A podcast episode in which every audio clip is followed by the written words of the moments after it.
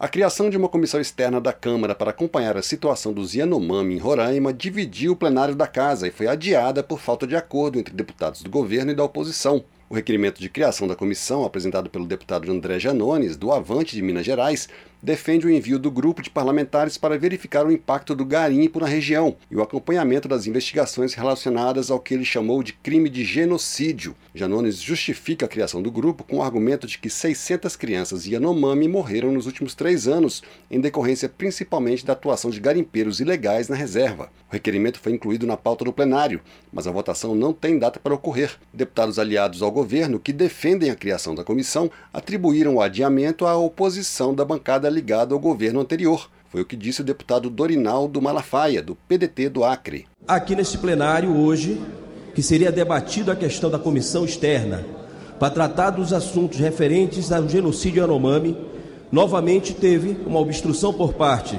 da bancada do PL, juntamente com a oposição bolsonarista, que tenta esconder essa realidade. Tivemos aqui várias informações durante essa semana sobre essa tragédia ter sido produzida com a omissão do governo de Bolsonaro. Por exemplo, o governo Bolsonaro soube da fome e cortou comida dos Yanomami, dizem os ofícios deste governo. O requerimento de criação da comissão tramita junto com outros quatro pedidos parecidos. De acordo com a justificativa, a atuação de 20 mil garimpeiros na região poluiu os rios, afetou a pesca e levou doenças e crimes como estupros e assassinatos para a reserva. O deputado Carlos Jordi, do PL do Rio de Janeiro, aliado do ex-presidente Jair Bolsonaro, criticou a criação da comissão.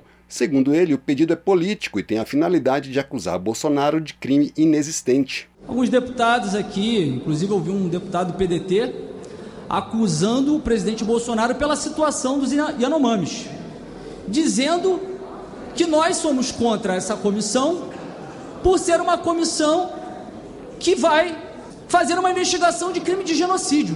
E de fato nós somos contra essa comissão por isso, pelo uso político eleitoreiro que estão querendo fazer com essa comissão.